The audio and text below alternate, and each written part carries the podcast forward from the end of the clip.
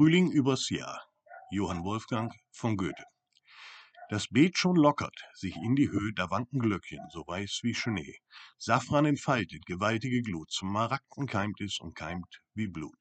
Primeln stolzieren, so naseweiß, schalkhafte Veilchen, versteckt mit Fleiß. Was auch noch alles da regt und webt, genug, der Frühling erwirkt und lebt. Doch was im Garten am reichsten blüht, das ist des Liebchens lieblich Gemüt. Da glühen Blicke mir immerfort, erregen Liedchen, erheiternd Wort.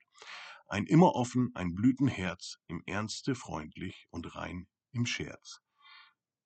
Wenn Ros und Lilie der Sommer bringt, er doch vergebens mit Liebchen ringt.